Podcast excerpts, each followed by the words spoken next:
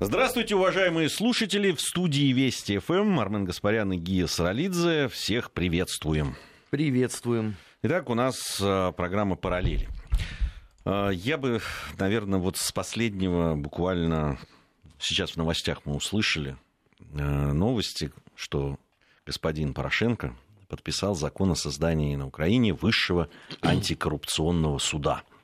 То есть проблема все-таки есть. Несмотря на изгнание Януковича, почему-то коррупция выросла в два с половиной раза, а суд нужен исключительно потому, что это требование МВФ.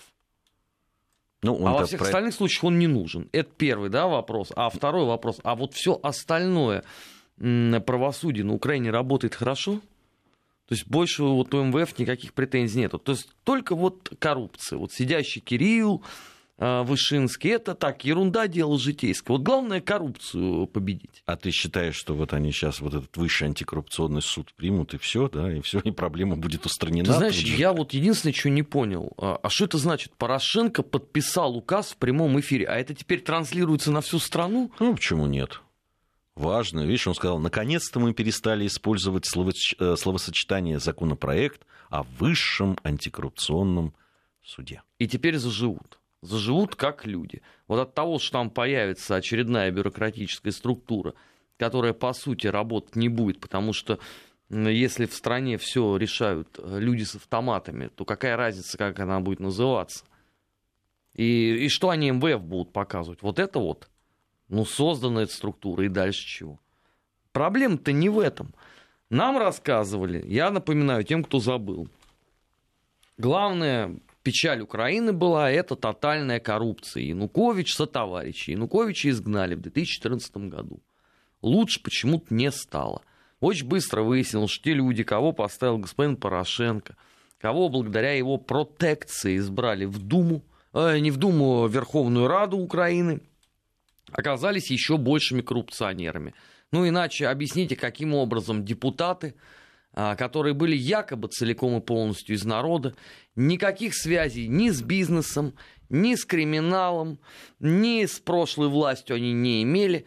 И за год в среднем от 8 до 10 квартир каждый прикупил в Киеве. Вот что это как не коррупция? Может быть, начать надо просто с Верховной Рады? Может быть, э, стоит э, пристально посмотреть на некоторые министерства на Украине. Ну, например, Министерство внутренних дел – как известно, там талантливейший сын министра трудится, не покладая рук. А может быть, стоит зайти просто с козырей и посмотреть на деятельность а, Арсения Петровича Юценюка? Ну, где деньги, э, которые были где выделены? деньги? Э, нет, где деньги, которые были выделены на а, ров на границе? Вот в этом году еще мы не видели пока фотографий. Но в прошлом-то году эту сточную канаву все лицезрели. Может быть, стоит об этом поговорить?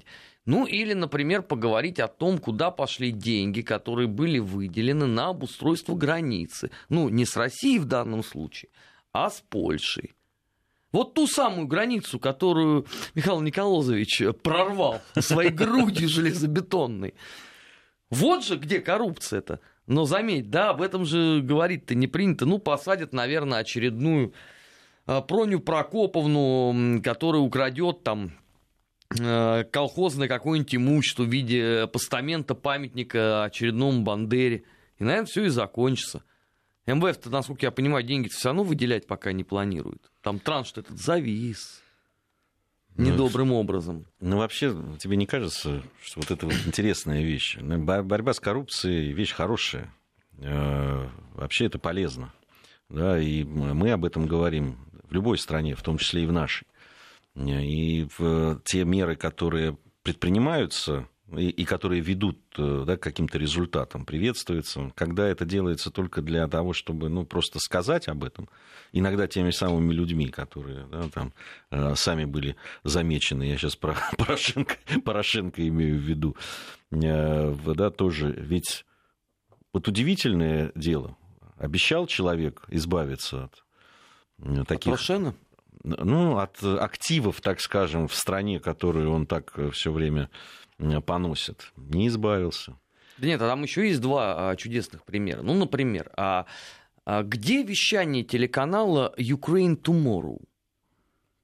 На которые, кстати, тоже были выделены деньги. С 2014 транши, года да, да. ежегодно выделяются на него деньги.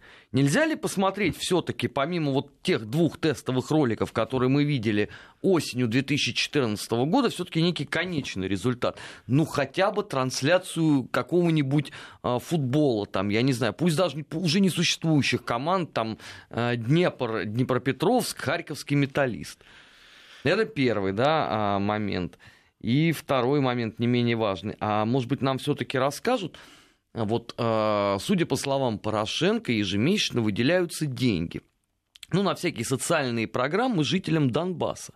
Только до них они не доходят по той лишь причине, э, что кто-то там в правительстве считает, что они пойдут на поддержку терроризма.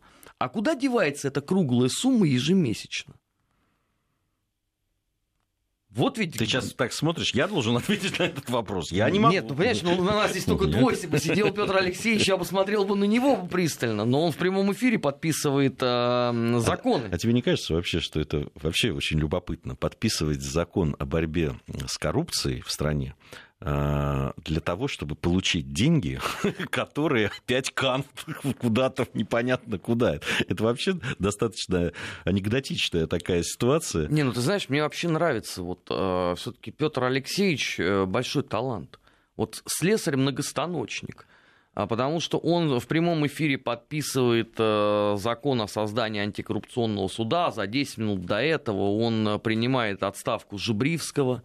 Кстати, э, вот по поводу, опять же, коррупции. А деньги-то выделялись богато. Давай, может быть, не все помнят, кто этот господин. Это э, глава военно-граждан или гражданской военно-гражданской администрации да, Донецкой области. Три года а, он получал деньги. А, в том числе, мало кто знает, но там была строчка бюджета по поводу агитационной работы. Ну, одно из самых громких э, заявлений Жебривского было это возвращение э, в состав Украины э, Кубани, Ростовской области и Воронежа. Ну, может быть, сразу прямо мальчика под белые ручки и в СБУ, потому как э, он сказал, деньги ну, выделялись, ну, продукция печаталась. Ну, видишь, не смог, поэтому подал в отставку. Вот ну, не смог во, выполнить своих обещаний. Вот заметь, да, и сразу тогда показать МВС, смотрите, как мы боремся с коррупцией. Да? Там вообще какая-то э, волна отставок. Мария Гайдар тоже ушла из какого-то там Слушай, а вот Одесского мне, совета. А, вот как художник, художник, как старший товарищ, а почему Мария Гайдар, которая торжественно отказалась от а, российского гражданства, Э, перейдя, так сказать, по домофор э, жовто-блакитного флага, э, которая там три года работает, не покладая рук, предавая всех, кого только можно. Почему украинские СМИ называют ее российским политиком? А так называют ее? Да. Вот я сегодня читал, российский политик Мария Гайдар выходит из этой самой Одесской областной, там, что у нее там... Что-то какой-то совет там был. А какое она отношение к России имеет? Ну вот, если она гражданка Украины, если она советник Петра Алексеевича Порошенко. А она еще советник? Да, да? параллельно. А по каким она вопросам? А, а, ну, по самым разным. А. А, она же первая предала Мишико.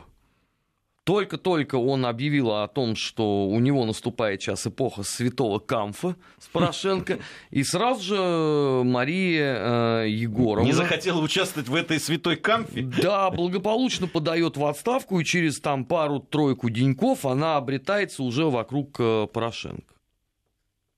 Ну, и, и при этом это э, Вовремя, российский... помнишь, как... Да, предать предать это не предать. Не это, это предвидеть. предвидеть. Ну вот та, такая вот у нас э, дама. Нет, ну, опять же, да, тут, если мы там параллели будем проводить, ну, собственно, не она первая, не она последняя. Это да. Ну, там, начиная прямо с э, первого Гетмана, новейшей истории, это я имею в виду генерала Скоропадского, тот такой же был, да, он, правда, он носил на своей вот этой вот э, украинской бурке, псевдоукраинской, разумеется, да, он почему-то носил еще честно заработанный собой Георгиевский крест при этом, значит, воюя и выдавливая все, все, все русское. А самое-то интересное, что он очень горевал, что ни один из офицеров конвоя не в состоянии сказать даже двух слов по-украински. Сам-то он тоже не мог. У меня, кстати, большие сомнения, что Мария Егоровна может блеснуть, так сказать. А, ну, Фёд... может, за это время выучила Все-таки дев, девочка талантливая. Слушай, э, ну, ну вот э, наш абсолютно общий э, любимец, господин Муждабаев, он уже там не первый год обретается, но нельзя сказать, что он заговорил на ридной мове. В этом отношении надо отдать должное, конечно. Гонопольскому? Нет, Мишико Саакашвили. Тот вот э, из себя бывало там Слушай, ну, несколько ну, фраз. Ну, ну, Мишико учился в Киеве. Да, учился. Он-то, я подозреваю, в то время-то освоил язык, и что-то вот он из его там памяти извлекалось.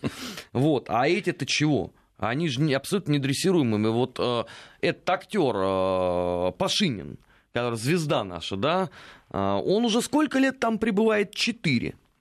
Он сам родом с Украины, с Запорожья. Но заметь, что он по-украински не говорит. Вообще. Он все интервью дает только на русском. Это что вообще? При том, что а, там же э, идет уже 4 года история о том, что гражданином Украины не может быть человек, который не владеет родным языком. Что меня несколько напрягает. А нет ли в этом тогда коррупции? Вот как э, Мария Егоровна получала? Нет, понятно, что она получала непосредственно из рук э, Петра Алексеевича, а, так сказать, Это мандат. особые случаи. Ну, Мишико тоже получал. Э, ну, ты с Мишико вообще то получал, то отнимали. Там же вообще цирк. А вот, кстати, там же этот суд, так я понимаю, и заглох по поводу того, во-первых, сначала как ему дали гражданство, а потом по какому праву у него его отняли. Да. Потому что я уже очень давно не вижу в ленте новостей вообще никаких упоминаний о том, что там происходит. Слушай, избавились, и, и слава богу, думаю, да, да лишь бы э, лишний раз, знаешь, не упоминать это. Но он вернется еще, подожди. Но он, он, понимаешь, он возбуждается. Как только где-то чего-то начинает происходить, он тут же как э, черт из табакерки выскакивает, то, то в Украину, то в Грузию. Лишь куда бы... Причем говорит, нет, просто, а, ты знаешь, он, когда ему сказали, ну а что ж вы не едете? Ну, вы же в Грузию. Он сказал, я не боюсь, что меня посадят. Нет, у меня с документами просто проблемы, говорит он. В смысле? Ну, вот так он сказал. А паспорт просто... он куда дел грузинский? Ну, видишь, он аннулирован. Не, ну что значит аннулирован? Ну, он э, катался по нему в Соединенных Штатах, когда вот помнишь, он там как нищеброд стоял в ожидании инаугурации Трампа за забором, да. Он же туда полетел по грузинскому паспорту ну, наверное... и выложил его в Facebook, то есть всем да. наглядно показал. Показал, что он у меня есть, да. Другое дело, что он аннулирован, понимаешь, но, видимо, видимо, не все можно так сделать.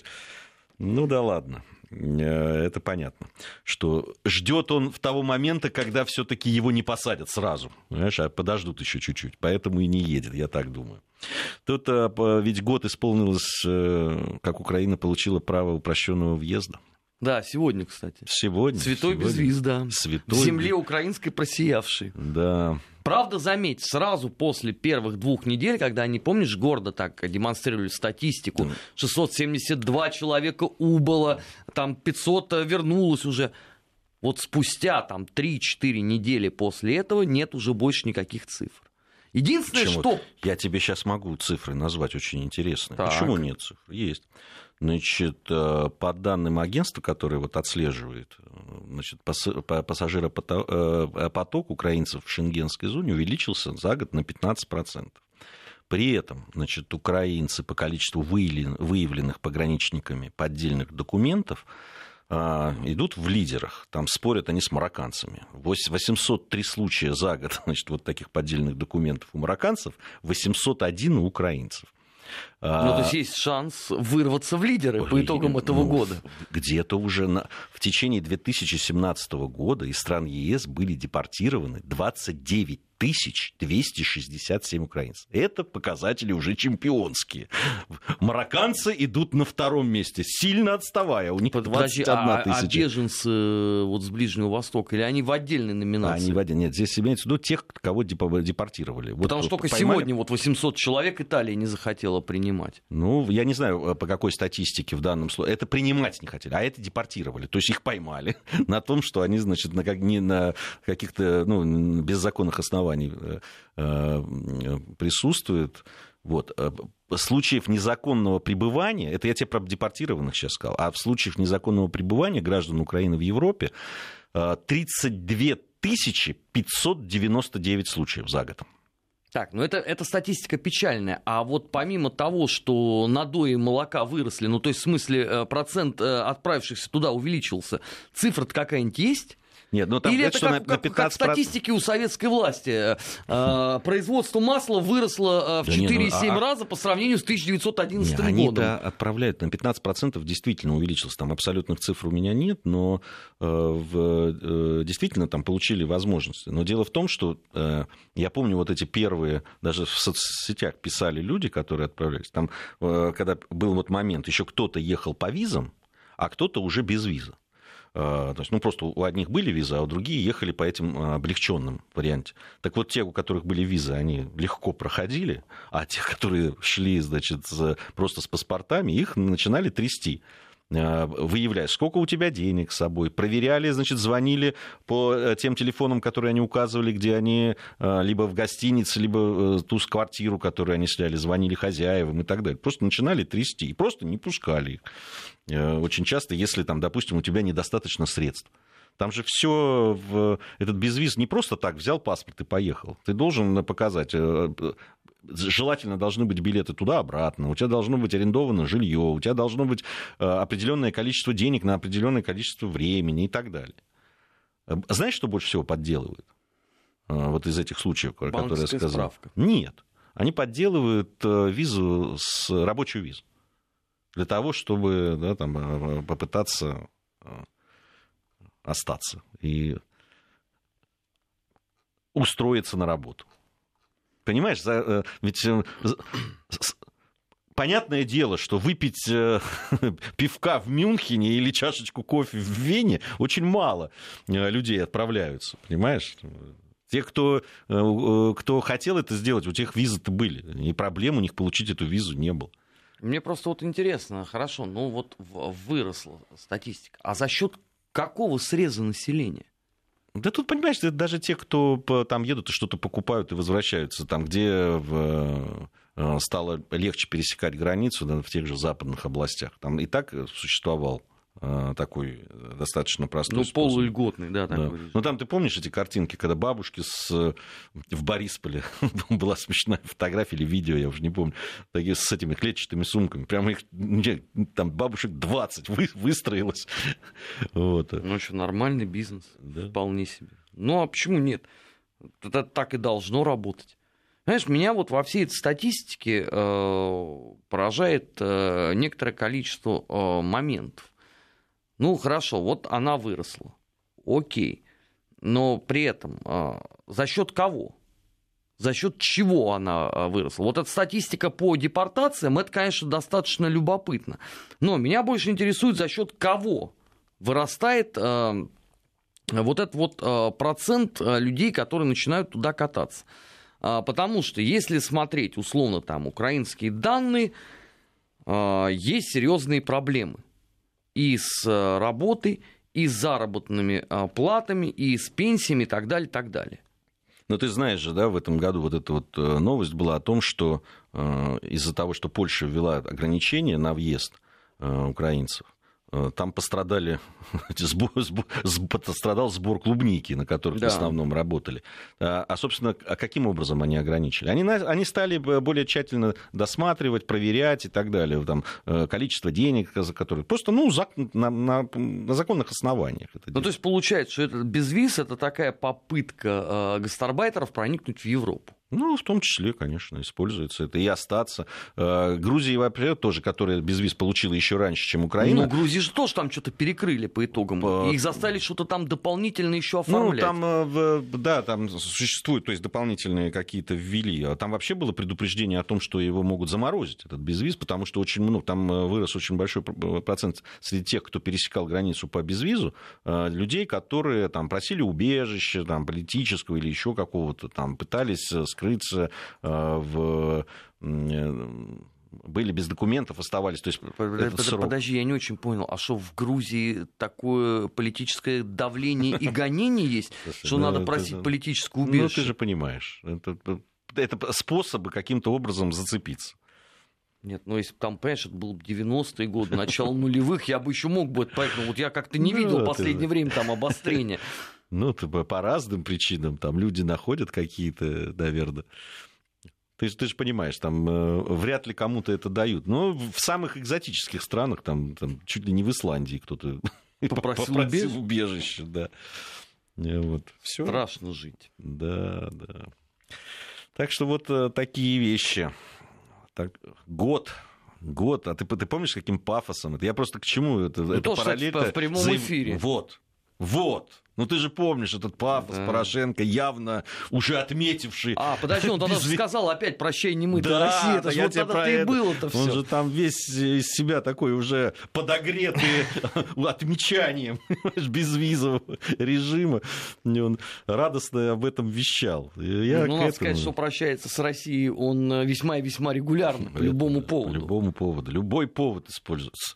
Без виз, там, теперь вот кору- кору- э, приняли там э, постановление, законом стал законопроект по поводу коррупционного суда, наверное, тоже. Ну, теперь, как то, теперь точно заживут. Ну, еще, видишь, у них и целая э, крымская полиция в Херсоне начала вроде как работать. То есть жизнь удалась вполне себе. Вот, кстати, тоже кого можно проверить бы на факт коррупции. Вот что они там делают, эти люди, которые э, числятся сотрудниками крымской э, полиции, но дислоцируются в Херсоне. Работают люди. Не завидуй. А равно как крымская прокуратура и так далее, и так далее. Там же очень много таких точек а, болевых, которые можно было бы проверить на факт коррупции. Но очевидно, что Петр Алексеевич не заинтересован в этом. Кстати, я его прекраснейшим образом понимаю.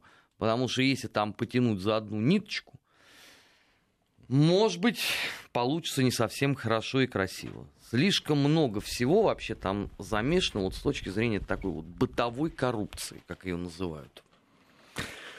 Ой, замешано, замешано. Пока, каких, конечно, результатов. Он же вообще декларировал э, там, э, борьбу с коррупцией как одну из основных и так далее. Но мы Ну, так и поняли. Да, вот видишь, не прошло и э, нескольких лет, а уже суд появляется антикоррупционный.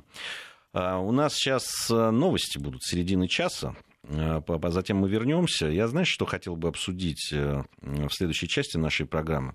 Э, Решение властей Австрии закрыть семь мечетей и э, заявление, и там высылка имамов, там какое-то количество, и заявление президента Турции очень резкое, которое он сегодня сделал. Мне кажется, стоит на это обратить внимание. Э, Вообще вот те изменения, которые в Европе происходят в связи с приходом ребят справа, так скажем, и к чему это может привести. Параллели тут, конечно, напрашиваются. Новости. После новостей вернемся. Параллели. Назад в настоящее. Ищем ответы в дне вчерашнем. В Москве 15 часов 35 минут. Армен Гаспарян, Гия Саралидзе в студии Вести ФМ. Продолжаем нашу программу. Итак, вот к той теме, которую мы заявили уже э, с Арменом. А, в Австрия закрывает несколько мечетей, высылает имамов, в основном, кстати, турецкие это имамы. Э, По результатам проведенной проверки Австрия намерена закрыть 7 мечетей, э, которые нарушают закон об исламе, а также выдворить из страны 60 имамов, которые получают финансирование из-за границы. Об этом сказал канцлер Австрии Себастьян Курц, который не так давно был избран и, кстати, недавно встречался с президентом России. Э, По словам Курца, в Австрии не должно быть ислама в политике, а также радикализации убеждений граждан. Э, Об этом пишет пресса. А австрийский закон, вот на который опирается Курц, э, закон об исламе, гласит, что дети, исповедующие ислам, могут участвовать только в религиозных праздниках и получать образование по священным текстам. Тем не менее, в этом году в мечети Турецко-Исламского союза Австрии во время утренника дети в форме солдат Первой мировой войны участвовали в реконструкции одного из сражений. Вот это послужило вот этому расследованию, и в итоге э, в итоге вот такое решение. Очень э, жестко на это отреагировал Эрдоган. Ну, наверное, это предполагалось. Это нормально да, для презид- него. Президент Турции Реджеп э, Таип Эрдоган сказал, что эти действия, предпринятые австрийским канцлером, он сказал, правда, говорится, боюсь, ведут мир к войне между крестом и полумесяцем, ни больше, ни меньше. Вот такое вот э, заявление. Ну, э, здесь можно списать да, на такую присущую Эрдогану Взвинченность, взвинченность, да, эмоци- эмоциональность, да. Но, Ну, сказал Хей Курц ну, в наверное. свойственной себе манере. Может быть, может быть. Э, Вот. э, довольно резкие э, действия, это даже не слова уже австрийского правого, который пришел к власти. На твой взгляд, да, Арман, мы много говорили вообще о правых в Европе и о том, что они приходят, и что это может изменить очень многое. Э, но вообще Австрия отличалась всегда этим. На мой взгляд, да? Ты имеешь в виду партию свободы, партию которая там свободы, лет 15 конечно. назад Ну, ты вспомнишь, первые, первые такие э, внутриевропейские такие санкции это были против Австрии. Да. Это сейчас уже они так распространяют то там, то сям. Там. Польша так вообще чемпион, по-моему, по этим санкциям.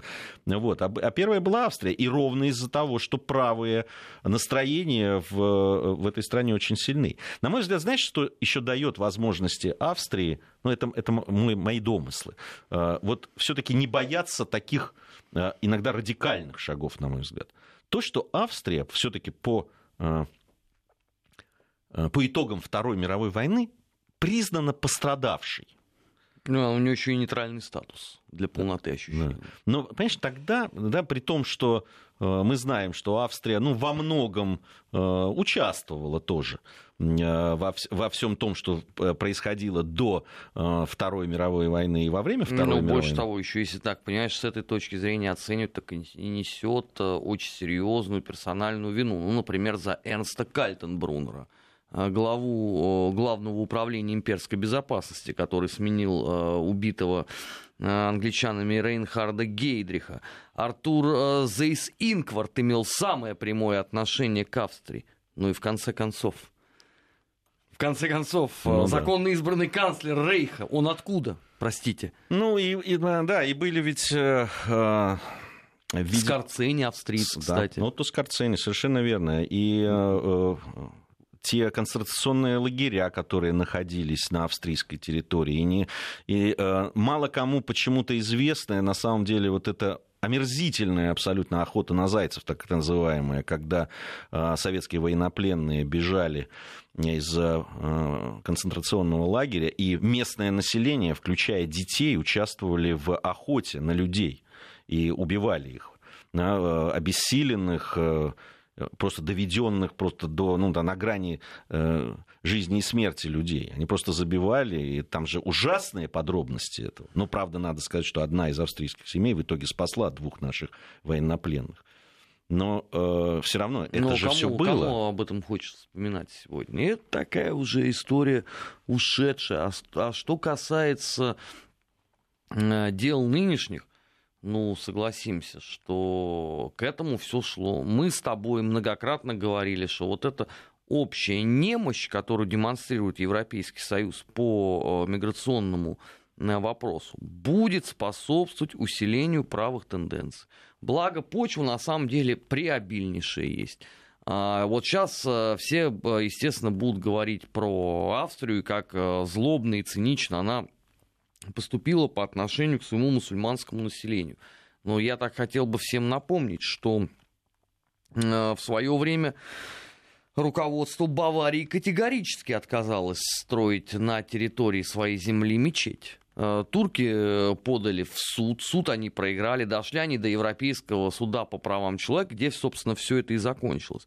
А, это очень консервативные земли с очень своеобразным э, электоратом, который, мягко говоря, не хочет видеть подобного рода истории у себя на земле. Наверное, надо было, пометуя о том, что такая проблема есть, действовать как-то иначе. Ну а когда тебя просто ставят перед фактом о том, что ты обязан это сделать, о том, что ты должен э, любить мигрантов, должен э, любить э, трансгендеров, должен обожать ЛГБТ, но рано или поздно все равно э, вспышка нелюбви, она произойдет. Ну, это бессмысленно. Вы можно, конечно, какое-то время давить, можно продолжать делать эксперименты, но заметим себе, что число правых правительств, оно усиливается с каждым годом. Есть Венгрия, есть Греция, есть Австрия, а, есть э, Румыния и так далее, и так далее. Ну, слушай, про Польшу тут даже говорить вообще не приходится. Да, вот с, с точки зрения вообще того, как ведут себя поляки, там никакая Австрия рядом не стоит. Те просто сразу сказали, у нас здесь ничего не будет. Мы мононациональное государство, пошли вон. Все. И заметь, да, пригрозили им пальчиком, и на этом все закончилось. А сейчас, понятное дело, будет э, большое стенание и большая нелюбовь э, вокруг Австрии. Но не проще ли сначала задать вопрос, скажите, пожалуйста, а откуда вообще в Австрии вот за последние там четверть века взялось такое количество мусульман, что аж на семь мечетей. Ну вот, я могу, конечно, сильно ошибаться, но, по-моему, на 90-й год там не было такой проблемы. То есть это вот сразу после распада Советского Союза, после образования большой европейской семьи произошли какие-то изменения. Так, наверное, стоит поинтересоваться, каким образом они произошли. Причем это же не в одной только э, Австрии, это же во многих странах Европейского Союза. Почему получилось так, что возникла вдруг эта проблема? Нервная реакция Эрдогана, ну, это понятно ему, он сейчас находится в состоянии Э, жесткой конфронтации с Европейским Союзом, во-первых. Во-вторых, он прекрасно понимает, что Австрия в любом случае ходит под Германией. А значит, если ты пнешь Австрию, то там докатится рано или поздно до Меркель. И, соответственно, она поймет э, степень твоей не, ну, нелюбви. С Эрдоганом это понятно. Он не мог не отреагировать на это, тем более, что имамы в основном действительно турецкие. И речь идет о, мечетях, которые э, фактически были построены там, и находятся под какой-то юрисдикцией, да, такой условной а, Турции. А, с другой стороны, а зачем же так э, влезать-то во внутренние дела страны, когда ты начинаешь, вот, э, тем более с детьми, вот таким образом, да, вот, одевать их там в э, одежду Первой мировой войны, понятно чью, да, ну, видимо, здесь... Ну, явно же это не кайзеровская армия, так да, я понимаю, и, и даже, наверное, не австро-венгерская. Ну, вот в том-то и дело. Ну, в том-то и дело. И поэтому э, это же реакция тоже на... Не на то, что эти люди, мусульмане, исповедуют э, ислам. Здесь реакция на другое. То, что начинают э, создавать вот такое государство в государстве. Понимаешь, Нет, я со, со своей не понял историей вопроса финансирования из-за границы. Ну, Но это как-то мало кто любит. Это вообще не любят. Я думаю, что и в Турции это не очень приветствуется.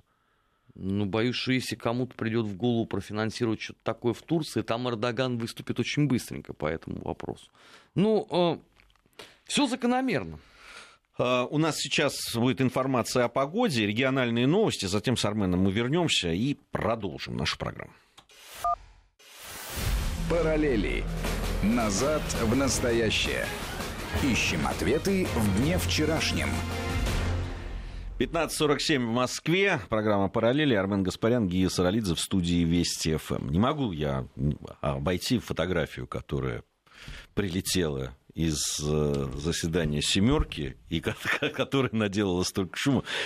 На мой взгляд, это одна из самых обсуждаемых фотографий вообще за последнее время. Ну, если... Ну, там люди параллели нашли, конечно, много. Это и, портрет э, Ленина, диктующего партии, и из аниме какого-то. Ну, если кто-то вдруг по какому-то стечению обстоятельств не видел, ну, во-первых, посмотрите обязательно там э, фото с э, семерки, где, где президент Соединенных Штатов Америки сидит с таким гордым видом, а над ним нависают все остальные участники большой уже шестерки, я бы сказал. Вот. И по поводу шестерки прошлись, конечно, после того, как э, Шестерка Трамп... превратилась в шестерку. Да, после того, как Трамп э, отбыл, не дожидаясь окончания и отозвав подпись под э, тем итоговым документом. Вообще это впервые в истории произошло. Но сама, вот, ты знаешь, иногда фотографии действительно э, бывают даже не, не то что пророческими, но очень хорошо отражающими суть происходящих событий. Ну, ну ведь действительно, э, мы говорили с тобой и с нашими гостями, которые приходили после избрания Трампом президентом, что э, Европа вообще замерла, и в том числе вот э, э, те страны, которые входят, не только Европа, вообще такой коллективный Запад и с Востоком, если Японию брать, э, а, они замерли, потому что не понимали, чего от него ждать. Э, Хотя, в принципе, многие говорили, ну что, бизнесмен пришел в политику и будет действовать примерно так. Нахрапист, то, как присуще, собственно, ему за всю его карьеру. Более-менее было понятно. Но они ожидали, что он все-таки ну, как-то станет другим. Знаешь, как э, некоторые супруги э, ожидают, что вот они выходят замуж, допустим, мне там женщина за человека не очень щедрого, ну, ничего, переделаю тут, думает она. А Человек-то хороший. А на, на, на что, собственно говоря, делался расчет? Не знаю, не знаю. Вот для меня это абсолютно... Э, и вот та растерянность, о которой мы, помнишь, говорили, что и та пауза, которую Э, Европа взяла, в том числе и Германия, и Франция, она, она, она никуда не делась. Ну, не, ну уже пора выходить из состояния летаргического. Ну, они, они пытаются, но у них не получается, ты понимаешь? И вот эта вот фотография очень ярко э, мне кажется, это показывает. Ну, слушай, что не получается у них, отлично получилось сегодня э, ночью у Роберта Де Ниро. Ну, просто, просто красавец. Человек вышел представлять Брюса Спрингстина, в два слова обозначил свое отношение ко всему, поднял торжественно руки и ушел. Ну, может быть, фрау Меркель стоит поучиться, так сказать, у классика американского кинематографа. Она не так свободна, понимаешь? Хорошо, оскорбленный униженный канадский премьер-министр вполне может. Ну, он, видишь, он, он всадил нож в спину э, Америки, как сказал там, кто-то из Госдепа. Ну, там Трамп еще по нему отдельно в Твиттере прошел. Да. Ну, хорошо, Макрон может. Ему терять уже тоже нечего. Ну почему ему нечего? Он молодой политик, у него еще все впереди, говорят. Нет, ну, подожди, если исходить из того, что Макрон собрался стать таким Наполеоном 2.0, а, объединителем новой Европы, то ему вот сейчас самое время, пока госпожа Меркель будет склоняться над Трампом, подсуетиться. Мне кажется, они вот и, и вот эти и фотографии там, тому свидетельство, что, конечно, э, уже ничего они от Трампа не ждут, ни этого поворота не ждут, и что он изменится как-то тоже. Мне кажется, они ждут перевыборов. Уже вот сейчас они начинают думать о том, кто бы пришел на его место? Самое-то главное, что если исходить из э, сугубо э, экономической э, позиции, то у Трампа есть шикарные шансы переизбраться. Потому что он-то с экономикой в ладах и повышает ее. Если он сейчас еще разрулит историю с КНДР, того и гляди, Нобелевскую премию дадут. Ну, там мы очень... Э, мы, наверное, историю тут подробно будем обсуждать с Никитой. Э, Никита Данюк к нам придет на следующий час э, в программе, программу «Недельный отчет». Но судя вот по тем сообщениям, которые приходят, я прямо на ленте сейчас смотрел, там источник из Белого дома сказал, что вот предварительные консультации, которые сейчас уже вовсю идут, они идут с опережением графика, он заявил. Они идут легче, чем мы ожидали. Вот так, такое было заявление, такое очень оптимистичное э, перед э, встречей, которая через два дня да, состоится да. уже. В Сингапуре. Нет, ну, поэтому с этой точки зрения, понимаешь, я бы не стал бы рассчитывать э, там, с положением Меркель там, о том, что надо я не говорю, что они рассчитывают. Я говорю, что еще, они... еще два года, а, а там, глядишь, придет э, кто-то другой. А если Трамп будет еще плюс четыре? Он за это время может много чего успеть Но он сотворить. еще за эти два года, ты представляешь, чего наворотит? Да, да, много чего он может. Ну, я не понимаю вообще, а чем они недовольны? Ну, все так, как он и обещал. Он говорил о том, что его не волнует ничего, кроме Они как раз тем недовольны, что он делает то, что обещал в, в их отношении, понимаешь? Не, ну что-то э, такая, знаешь, сверхнаивность. Он сказал сразу, меня не интересует ничего, кроме э, благополучия Америки он это и делает. А ничего ожидали от него? Ну, правда, вот по, после первых выходок Трампа они искренне считали, что это там э, ерунда дело житейское, или они думали о том, что, ну вот хорошо, мы там поддержим сумасброда, который там томогавками собирается ударить по Сирии, а вот, глядишь, э, его э, курс хоть немножко, но поменяется. Да с чего? Ну, у Трампа и так отношение к ним, как, э, извините, к сателлитам откровенным вассалы такие собрались, еще что-то от него требуют. Конечно, он обиделся и ушел. Вот ты бы сидел бы, понимаешь, ты приехал, они должны выстроиться, искать, чего изволит большой э, начальник. А они от него что-то стали требовать. С какого перепуга? Нас все грабят, сказал Трамп. Все нас грабят. Нет, я положу этому конец. Нет, так он правильно говорит. Ну, слушай, ну, содержать такую махину, как НАТО, Это грабеж, на самом деле, в чистом виде. Пускай Европа раскошеливается. Конечно. И все прочие. Ничего, что мы отняли у них это право самим защищать себя в свое время. А теперь, ну мы же отняли, нет, поэтому подожди, пускай платят. А, нет, а это, это извините. А некоторые туда шли сугубо добровольно. А, да, в этот альянс. Да вон это так. Еще и неслись туда с опережением ну, графика. Вот еще один вон только что заявил, который э, только что с коррупцией э, э, разобрался благодаря... Он уже тоже там? Он уже сказал, что к 30 году должны быть там. К 30 году. году должны быть там. Отлично. А там его ждет кто-нибудь? Нет. Ну, к 30-му году. Нет, потому что то, что я слышал, а, из уст а, деятелей НАТО, они все говорили о том, что в лучшем случае к 2050 году, когда вся украинская инфраструктура будет приведена в порядок, когда все будет готово, каким образом он за 10 лет собирается это сделать? Ну хорошо, за 12 забыли. Просто бессмысленно это обсуждать.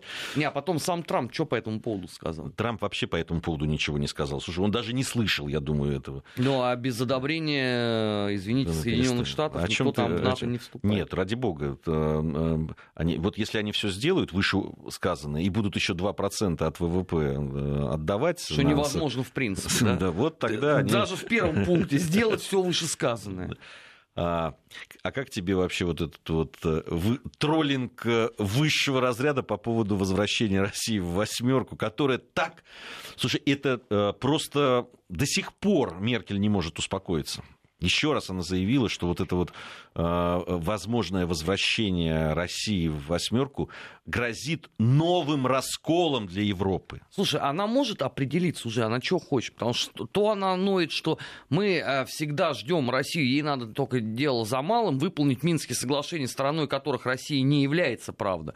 А сразу после этого она говорит о том, что если Россия вернется, это будет э, раскол ЕС. Так что делать-то надо в результате? Идти или не идти? А самое главное, ну хорошо, а, а я хочу... А прийти туда, а, а зачем? А, а раскол вот кого с кем? Можно сказать, какие страны будут рады возвращению России, а какие будут против? Как это расколет? Не, а принципиально важно-то здесь другое. Хорошо, Россия должна вернуться для чего? Чтобы э, Путин э, образумил Трампа, а эти, как бедные приживалки, стояли за спиной Владимира Владимировича. Вот, э, какой функционал в этом G8? Вот в нынешнем виде. Вот эта фотография, ее надо прибить просто каждому рассуждающему о мощи этой вот организации. И в момент как бы э, интеллектуального кризиса поднимать на нее глаза и смотреть. Это будет очень отрезвлять. Да, ну и, конечно, удивительный все-таки э, человек, премьер-министр Канады. Вот он меня, конечно, поразил своим... Ну, не только тебя, а Трампа как просто верх дипломатии и верх вообще понимания того, что происходит. Конечно, э, на месте Трампа, значит, вот страна, которая находится там на севере, и, э, в общем, э, ну, я не скажу, что это там на 100% зависимое, но уж за эти годы, ну, прямо скажем, интегрированная страна в политику, в американскую. Ну, как-то поаккуратнее надо, что ли. У них и а, аккуратно это как-то э, не очень получается. Особенно в свете того, что сам Трамп ведет себя как слон в посудной лавке. А эти же тоже хотят. Ну, это вообще все, вот это, да, и это фото, конечно, и то, о чем мы вчера с э, Лешей Мухиным говорили в программе. Конечно, новая реальность. То есть э, те отношения, которые раньше были все-таки как-то прикрыты, они стали явью. Но зато теперь все закусили кто, у дела. Кто, кто в доме хозяин? Вот они выясняют. А, после новостей у нас недельный отчет.